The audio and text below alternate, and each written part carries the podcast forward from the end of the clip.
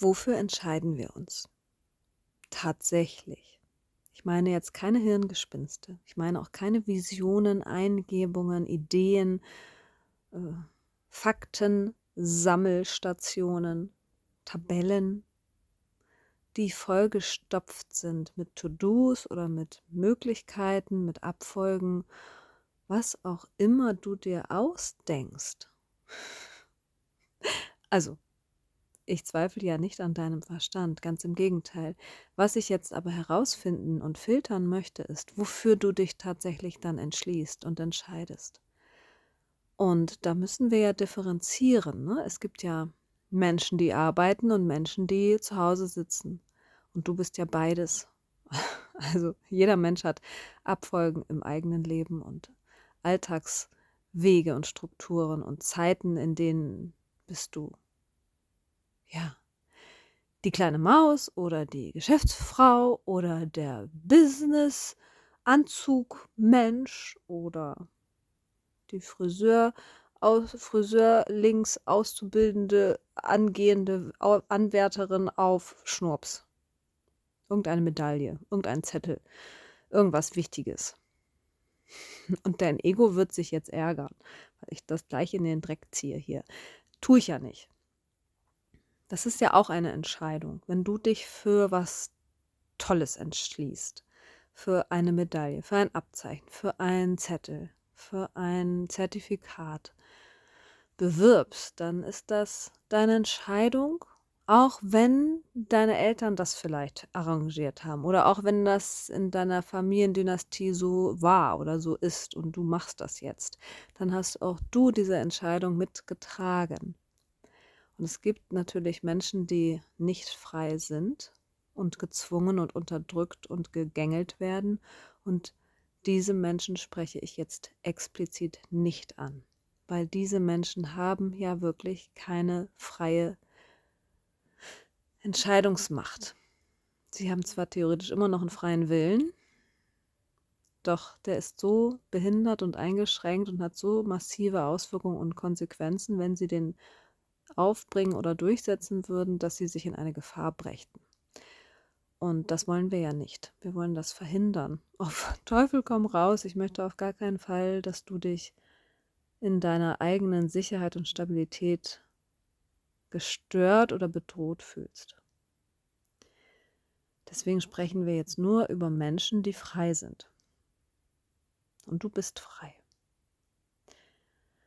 weil du hier auf diesen Knopf drückst und weil du selbstverständlich emanzipiert oder gebildet oder auch nicht bist, ist mir relativ gleichgültig, wie dein Bildungsstand ist und auch dein sozialer Stand. Wichtig ist für mich, dass du für dich da sein möchtest. Was ist das für ein Niveau? Hm? Na, siehst du ziemlich hohes Niveau, weil wer will sich denn schon kümmern?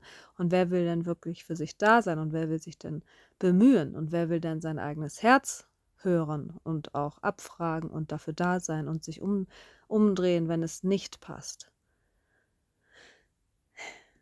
Die sogenannten Grenzen, die Abgrenzungsmanöver. Hat das auch was mit Entscheidungen zu tun, wofür du dich entscheidest? Und wer bestimmt denn das? Sind das deine Glaubenssätze? Sind das deine Prägungen? Ist das deine Erziehung? Ist das, sind das die Etikette? Hm, ist das die Norm, deine Kultur, die Stadt, in der du lebst, das Geschlecht, in dem du jetzt geboren wurdest, die Kleidung, die du trägst? Was ist denn das alles? Sind das alles Ketten oder sind das fröhliche Begleiterscheinungen. Was ist denn das? Wie, wie setzt sich denn eine Entscheidung zusammen? Oh, ich hoffe, wir kriegen das in der kurzen Zeit überhaupt zusammengedampft. Also so, dass es uns beiden sinnhaft erscheint und auch Wertvolles mit sich bringt, was wir dann anwenden könnten für unseren Alltag und für unsere Zukunft, weil wir ja wirklich, ja, wir hängen ja an Entscheidungen. Und das alles hängt auch von Entscheidungen ab. Wenn ich keine triviale oder auch wirklich essentielle Entscheidung für mein Leben fälle, dann passiert irgendwas. entweder es passiert nichts, das ist ja auch etwas, oder es kommt ganz anders, als wir das gerne hätten, weil wir ja keinen Hebel benutzt haben, oder jemand anderes kommt plötzlich ins Spiel, oder die Zeit verrinnt und der Zeitpunkt verstreicht und die Möglichkeiten sind nicht mehr so, wie sie mal waren. Also ähm, das ganze Rad der Zeit bewegt sich und es gibt nicht immer gute Zeitpunkte und es gibt auch nicht immer gute Möglichkeiten, das dann umzusetzen, was wir uns gerade vorstellen oder vorgenommen haben. Heißt das denn, dass ich jetzt äh, gehandicapt bin in meiner Entscheidungsfreiheit? Und könnte ich jetzt nicht sagen, ähm, mir sind alle Bedingungen im Außen egal und ich drücke das jetzt durch. Also ich nenne den, diesen Knilch in mir dann immer Bocki. Und äh, Bocki ist, Bocki äh, stampft gerne mit dem Fuß auf, habe ich schon als kleines Mädchen gemacht. Wenn ich aber nicht will, ist ja auch eine Entscheidung, beziehungsweise ein Nein oder ja, aber. Und dann wollte ich mich dem widersetzen, also der Realität wollte ich mich nicht unterordnen und ich wollte auch nicht verstehen und ich wollte nicht akzeptieren und annehmen und mitmachen. Und das ist ja das Gegenteil von einer Entscheidung. Also gegenteilig. Das ist die Kehrseite dieser Medaille. Auf der Oberseite läge dann die Entscheidung X und entsprechend kümmere ich mich dann um all die Komponenten, die es braucht, um das umzusetzen.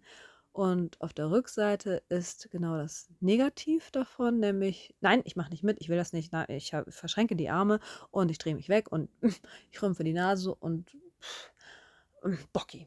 Bin einfach, ja, nicht bereit, mich damit zu beschäftigen und ich plädiere auf Zeit oder auf Wut oder auf Rechte, die ich nicht habe oder auf Schuldzuweisungen oder ich tippe jemandem auf die Schulter und sage, du warst es oder du musst oder jetzt ist Herbst. Ich kann das aber nur im Sommer machen. Kennst du das?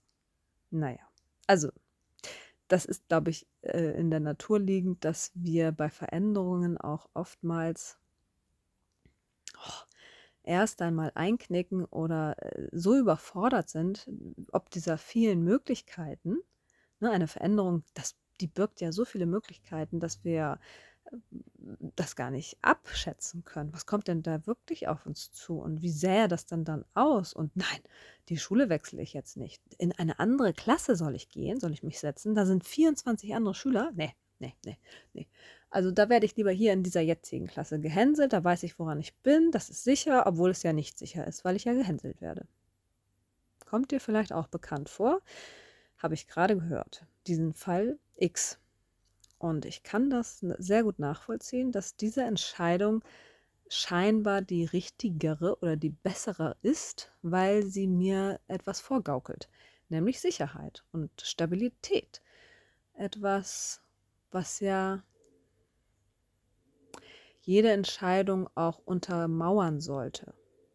Also ich würde ja, äh, ich weiß gar nicht, ob es Menschen gibt, die Entscheidungen treffen und mit Absicht sich auf unsicheres Gebiet begeben, ja, oder auch in nicht erforschtes Gebiet. Das sind ja die Pioniere und Abenteurerinnen dieser Welt. Nichtsdestotrotz sind sie meistens ja dann sehr gut vorbereitet mit ihrer Ausrüstung und mit ihrer Planung und Forschung und sie haben ein Team und sie haben Sicherheitsvorkehrungen getroffen, wie sie evakuiert werden könnten und man läuft ja tatsächlich nicht mehr blind oder einfach spontan mal eben auf den Mount Everest. Das passiert ja einfach nicht. Äh, also es sei denn, man ist lebensmüde. Und das wollen wir jetzt hier auch mal ausklammern, weil das ist ein ganz anderes Thema, äh, wie das sich zusammensetzt und zustande kommt und wie wir da rauskommen, beziehungsweise durch. Das machen wir heute nicht. Stattdessen gibt es ja Anhaltspunkte für Entscheidungen.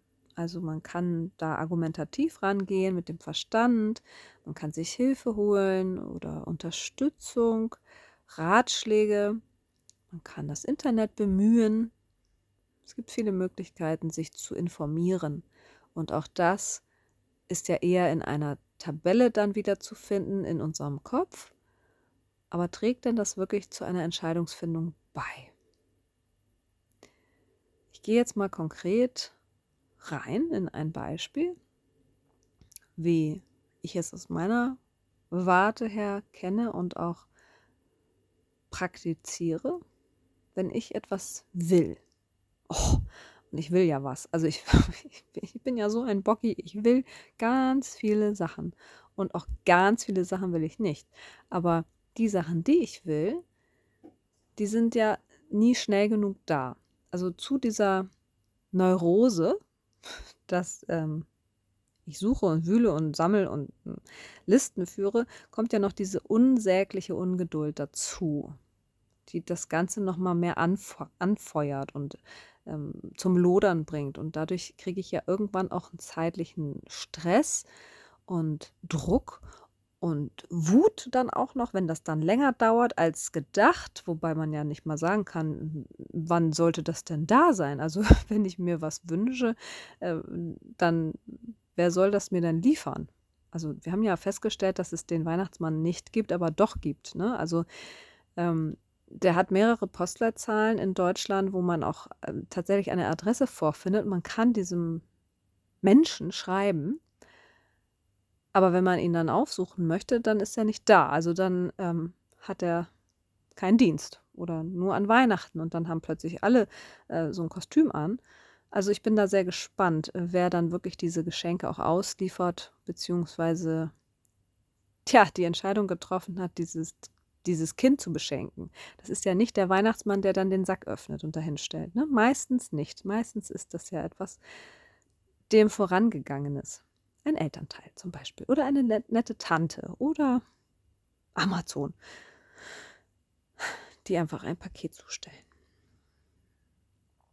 Wie mache ich das jetzt, wenn ich etwas will? Also ich habe einen Wunsch und dann habe ich auch noch die Aufgabe und Verantwortung, diesen Wunsch in die Realität umzusetzen. Also ich muss eine Entscheidung treffen, und es ist ja nicht Singular, es ist ja Plural, es sind ja mehrere Entscheidungen, es ist eine Kette, eine Verkettung, ein, ein Rattenschwanz. Aber egal, ich muss ja irgendwo anfangen. Das heißt, ich beginne mit der Entscheidung, ich mache das jetzt. Ich beginne. Ich starte, ich mache den ersten Schritt, ich lege den ersten Stein, ich mache die erste Tür auf, ich äh, rufe jemanden an. Äh, so. Und da hapert es ja schon oftmals. Oder viele sind ja dann auch in ihrer Excel-Tabelle verankert und äh, versuchen das so abzuarbeiten. Und es läuft auch die ersten fünf bis 80 äh, To-Do-Punkte gut. Nur irgendwann fängt es dann an zu haken, weil es manifestiert sich nicht oder das hängt an anderen Menschen und es kommt nicht zum Finale. Um, das Auto gefällt mir nicht so, wie ich es gerne gehabt hätte. Die Farbe stimmt nicht. Also das ist immer irgendwie Murks. Und dieser nächste Schritt, diese nächste Entscheidung, was ich als nächstes tue, steht ja nicht auf meiner Liste. Hm? So. Also habe ich auch keinen blassen Schimmer. Also habe ich auch keinen Plan. Und für, das ist jetzt klischeebehaftet, für Männer ist das, vermute ich, noch viel schlimmer als für Frauen, weil Frauen haben immer noch, äh, ja, die zweite Variante, Bauch was, was mache ich jetzt? Einfach mal intuitiv irgendwas.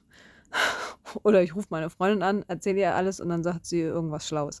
Oder versteht mich einfach und dann legen wir auf oder haben eine Flasche Sekt geköpft und ähm, sind einfach froh, dass wir uns verstehen. Aber für Männer ist es doch rational zu lösen und ganz wichtig, dass es auch einen, einen Weg dahin gibt und einen Plan und ein Ersatzteil und ähm, ein Regelwerk und wenn das Regelwerk nicht funktioniert, dann muss ich mir eben eine Brücke bauen. Und das funktioniert im Weltlichen mit Gegenständen, mit technischen und auch mit, ja, pflanzlichen, also mit, mit in Küchensachen funktioniert das auch, wenn ich was kochen möchte. Wenn ich etwas versalzen habe, habe ich es aber versalzen. Dann kann ich zwar erstmal ein bisschen Wasser drauf kippen, wenn es eine Suppe ist, aber meistens ist es vergurkt, gell? Ja, jetzt haben wir beide einen Knoten, beziehungsweise sind am Ende mit unseren hm, Möglichkeiten und unser Latein sagt uns gar nichts mehr, weil die Liste abgearbeitet ist oder die Liste uns überhaupt nicht weiterbringt. Weil wir an einer Schnittstelle angekommen sind oder an einer Weggabelung viel richtiger, wo wir eine Entscheidung treffen müssen, die aber vorher nicht einsehbar war. Wir konnten das nicht planen und wir haben das auch, wie gesagt, nicht, wir hatten keine Einsicht und wir haben das auch nicht kommen sehen. Was wir aber hätten kommen sehen können, ist, dass es immer irgendwelche Abzweigungen gibt oder Irrwege oder ein Labyrinth, wo wir auf uns selbst gestellt sind und wo wir unsere Kreativität brauchen oder unsere Intuition oder unsere Helferlein. Und Helferlein kann alles sein. Das kann eine Anzeige in der Zeitung sein, das kann ein Podcast-Beitrag sein, das kann irgendjemand sein, der dann da auf dem Weg steht und Beikraut jätet. Es kann eine Auszeit sein, die ich mir nehme und einfach mal doof äh, also leer werde und in die Gegend starre und dann plötzlich ups, ein blitzgescheite Idee kommt. Und wenn ich mich dem verschließe,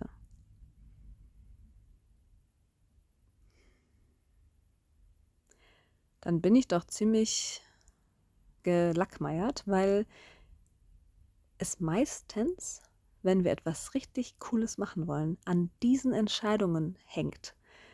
Also wir können ja in der Geschichte stöbern und da war es oftmals so, dass erstmal Konkurrenzkampf herrschte und Pläne geschmiedet oder geklaut oder ausgetauscht wurden und dann ging es nicht mehr weiter.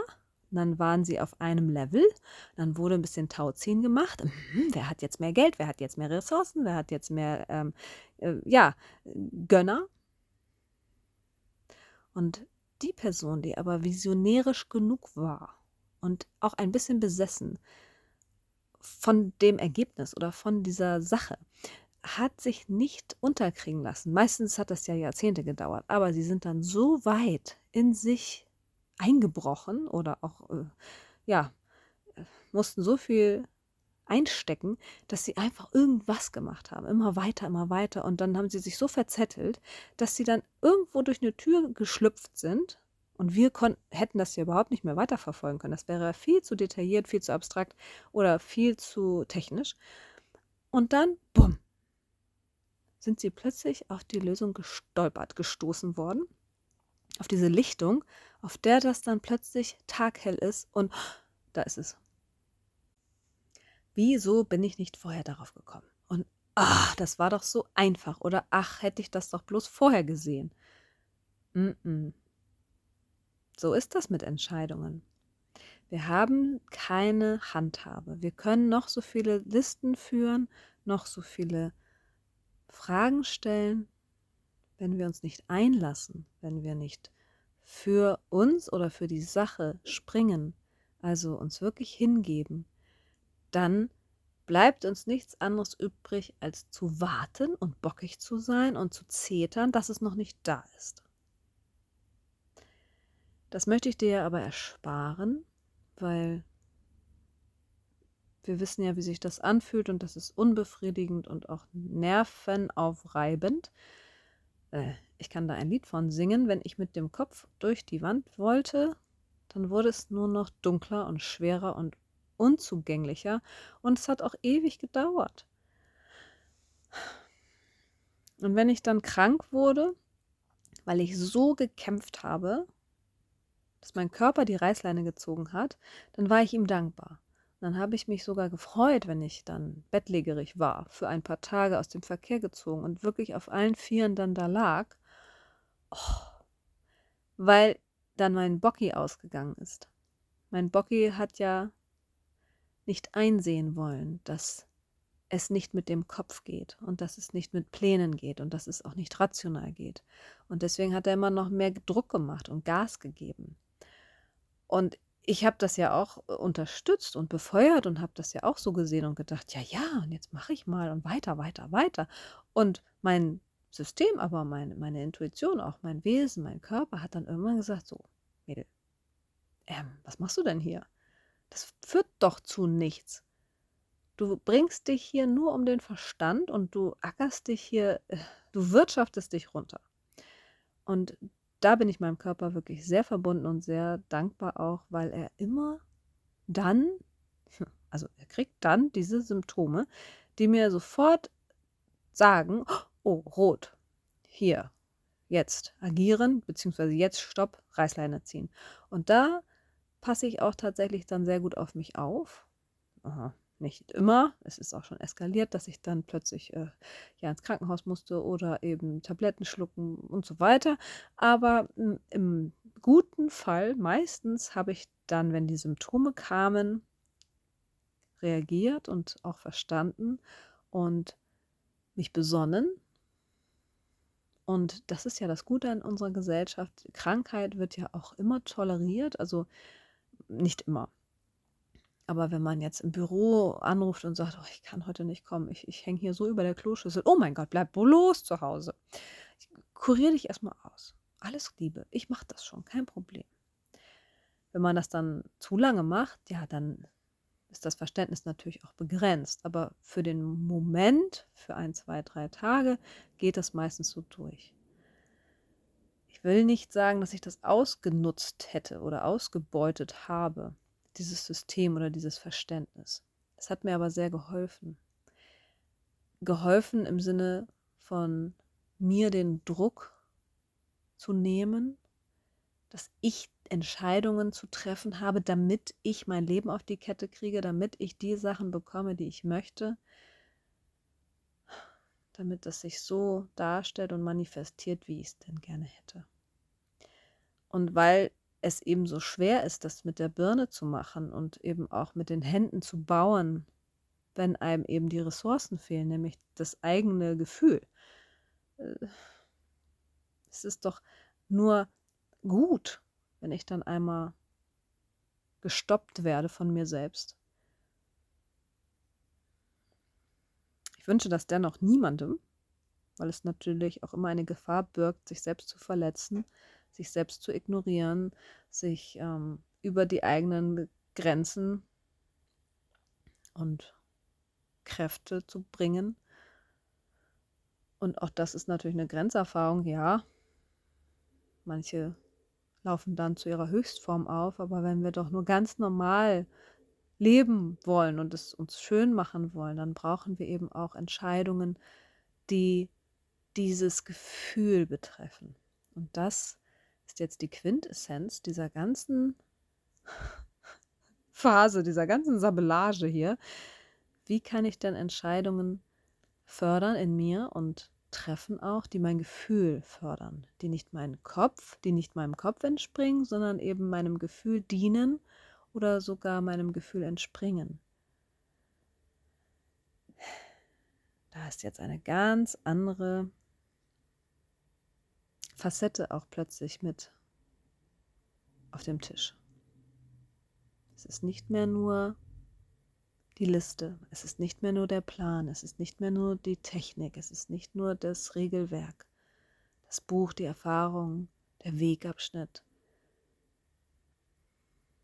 Es ist plötzlich beweglich, es ist plötzlich organisch, es ist plötzlich flexibel, es kann wachsen.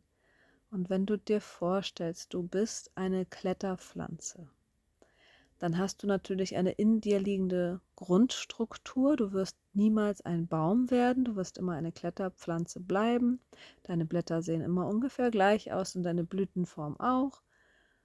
Und deine Langlebigkeit hängt jetzt davon ab, wie robust du bist, wie gut aufgestellt du bist. Darauf hat man meistens ja nicht so viel Einfluss, wo man im Leben geboren wird und hingestellt wird. Manchmal kann man seinen Standort nochmal wechseln, aber eine Schlingpflanze oder eine Kletterpflanze kann das nicht. Was die aber kann, ist sich selber so gut auszurichten an den gegebenen Bedingungen, dass sie überlebt und dass sie weiter wächst und dass sie gedeiht und dass sie langsam aber sicher so weit vorne weg wächst und wuchert, dass sie plötzlich mit den nächsten Blättern an einem anderen Ort angekommen ist oder plötzlich das Dach erreicht oder in der Hängematte vom Nachbarn, wenn man nicht aufpasst.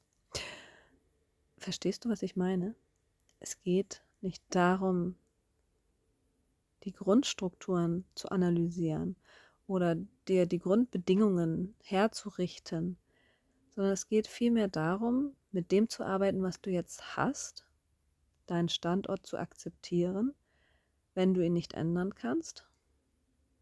Und dann zu machen, was heute möglich ist. Das heißt, wenn du heute ein Blatt oder ein Stückchen vom Stängel weiter wachsen kannst, ein paar Millimeter, einen kleinen Schritt, eine kleine Entscheidung, eine, ein kleiner Wink oder ein kleiner Versuch nach links oder nach rechts, dann reicht das und morgen machst du was Neues, beziehungsweise setzt du da wieder neu an.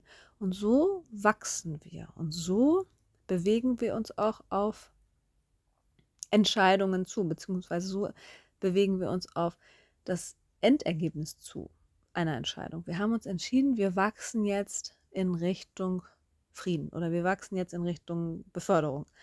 Und dann machen wir jeden Tag ein bisschen. Und dieses ein bisschen können wir natürlich abändern, indem wir sagen, wir rauschen sofort ans Ziel. Aber es wird dann, äh, ja, wie mit einer Liane. Also es gibt Pflanzen, die sind sehr beweglich und flexibel, aber es gibt eben auch andere Strukturen, die ein bisschen mehr Zeit brauchen oder Pausen haben in ihrem Wachstum. Und das gehört auch so. Das ist nicht verwerflich, das ist nicht falsch, das ist auch nicht ähm, verkehrt. Das ist dein normaler Ablauf, dein normaler organischer Zustand. Und ich bitte dich, wenn wir jetzt darüber sprechen, wie eine Entscheidung zusammenkommt und sich zusammensetzt, hängt es immer davon ab, wie du gestrickt bist. Bist du mit dir selbst sehr schnell am Verhandeln und am Verhandlungstisch und triffst du sehr schnell Hauruck-Entscheidungen und rennst los und schlägst dann hin oder kommst du tatsächlich damit ans Ziel? Und wenn du das alles analysiert hast und weißt, hier bin ich King und hier bin ich äh, ja Bettlerin oder andersrum, dann weißt du ja auch, wie du wächst. Und dann weißt du auch, in welchen Phasen dir dein Verstand hilft, um Entscheidungen zu treffen oder voranzutreiben, dass du dich weiter fördern kannst und wann es dazu da ist, dass du loslässt, Vertrauen schöpfst, Vertrauen praktizierst, deinem Bauchgefühl ein bisschen mehr Raum gibst. Und so wird das Ganze beweglich und so wird das Ganze auch ja organisch und kann wachsen, so wie es gedeiht und so wie es geht. Weil, sagen wir es doch mal so, wie es ist, eine Kletterpflanze hat sich ja keinen Plan geschmiedet, wie sie die Mauer hochkommt, linksrum, rechtsrum. Die nimmt das, was sie dann hat. Und wenn dann da gerade eine Brombeere mit wächst, dann wird sie sich daran festhalten. Und wenn die Brombeere aber jetzt schon entfernt wurde, dann wird sie sich am Mauerwerk festhalten. Und diese Flexibilität, die steht in keiner Excel-Tabelle. Glaube ich nicht, weil es das gar nicht hergibt. Das ist ja alles sehr rigide.